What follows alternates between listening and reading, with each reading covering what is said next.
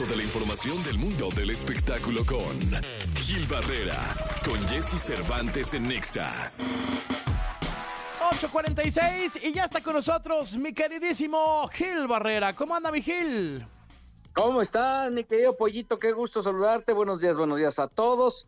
Oye, pues eh, año nuevo, demandas nuevas y hay este, pues, en, en, digamos que en paralelo con este arranque de la gira de los temerarios, obviamente lo que está pasando también es activarse una demanda en contra de uno de los primeros integrantes de esta agrupación, eh, justamente porque está usando el nombre del temerario menor y esto obviamente pues está generando eh, confusiones alrededor de eh, esta eh, de esta marca eh, por lo cual pues la agrupación de los temerarios eh, encabezada por Adolfo Ángel ha estado está emprendiendo acciones legales contra quien use la marca de los temerarios. Y más ahora que tienen esta gira que a todas luces se ve exitosa quien está como responsable de esta de darle seguimiento a este litigio es el querido amigo y abogado Guillermo Pous quien se está pues eh, aplicando para que estas para que esto salga eh, en tiempo y forma y evitar pues que eh, haya gente que esté usando la marca de los temerarios eh,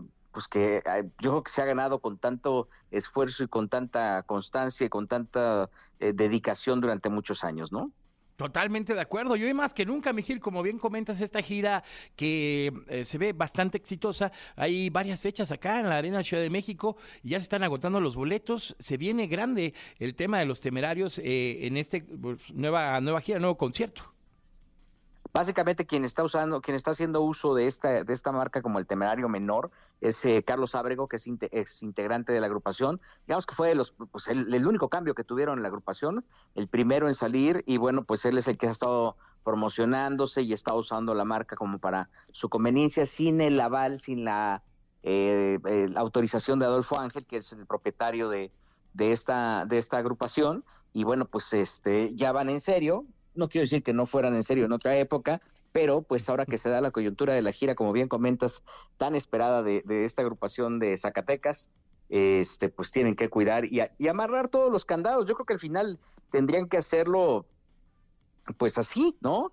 Eh, entiendo y de acuerdo a lo que yo tengo en, en mi poder, yo tengo, tuve acceso al expediente, pues prácticamente está perfectamente definido quién es auto, quién es el dueño, por qué y qué uso le ha dado Carlos Ábrego a la marca, incluso las entrevistas, las veces que ha mencionado. Hay una investigación, la verdad, muy precisa alrededor de este tema y bueno, pues esto ya este, está ya en la, en la Fiscalía General de la República este, como prueba eh, en esta dirección de especialidades periciales eh, que están eh, enfocadas a la propiedad intelectual y pues mira, a veces vale más un buen, un, como dicen, un un mal arreglo que o un buen trato que un mal arreglo o una cosa así este si te puedes evitar llegar a, tribunales si te puedes llegar a estas instancias pues a veces es mejor no Totalmente de acuerdo. No hay nada mejor que parar el problema antes de que se haga más grande.